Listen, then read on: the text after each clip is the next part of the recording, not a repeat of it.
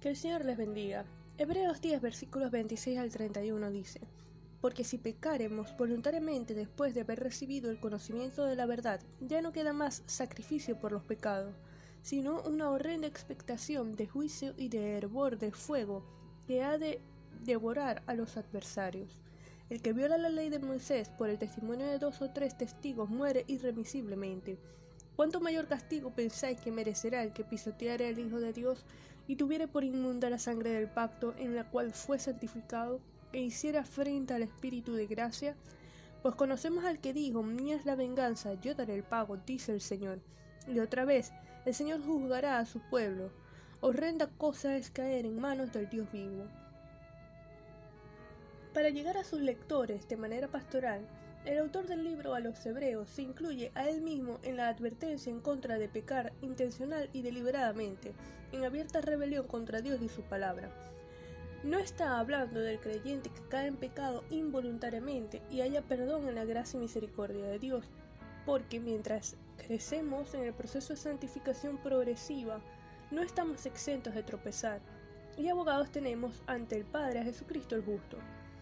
Pero el pasaje apunta a aquellos que, conociendo a Dios, deciden pecar deliberadamente, es decir, quienes han escuchado el Evangelio, conocen las buenas nuevas de salvación, Dios ha sido revelado a sus vidas, y aún así deciden seguir adelante pecando, y además excusándose en que la gracia de Dios lo sostiene, porque bueno, la carne es débil, tomando la libertad que hemos recibido como libertinaje para seguir pecando, pues ya no queda más sacrificio por el pecado.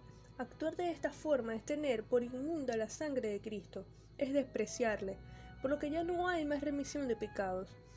El sacrificio de Jesús fue perfecto y eterno, Él no va a volver a morir, ni ser crucificado de nuevo. En primera de Pedro, capítulo 4, versículo 18, el apóstol dijo, Si el justo con dificultad se salva, ¿en dónde aparecerá el impío y el pecador? Y la respuesta la encontramos en el versículo 31 de Hebreos 10. Horrenda cosa es caer en manos del Dios vivo. Y tal vez hemos escuchado a alguien decir que a él o ella nadie le juzga, nadie le puede criticar, porque el único que puede hacerlo es el Señor. Y realmente al leer ese pasaje, a mí particularmente no me gustaría caer en las manos del Dios vivo, cuando derrame sus copas de ira durante sus juicios perfectos. En el Salmo 32.4 David escribió, porque de día y de noche se agravó sobre mí tu mano, se volvió mi verdor en sequedades de verano. Él estaba experimentando la disciplina de Dios por haber encubierto su pecado, porque Dios al hijo que ama disciplina y azota a todo el que recibe por hijo. Y si esto hace con el hijo que ama, cuánto más será la expectación de juicio para quien le rechaza. El Señor no toma venganza de manera rencorosa lo hace de forma justa. Él es paciente y no desea que el ser humano perezca, sino que todos procedamos al arrepentimiento. Pero, en su justicia, juzgará el pecado. Su copa del juicio está en el futuro de todo aquel que pisotee al Hijo y tenga por inmunda la sangre del pacto, en el cual fue santificado, y ofenda al Espíritu de gracia. Vamos a orar.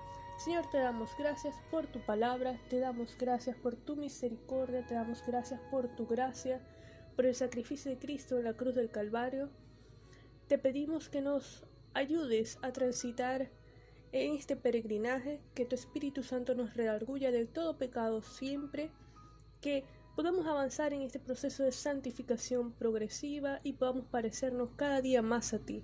En el nombre de Jesús, amén.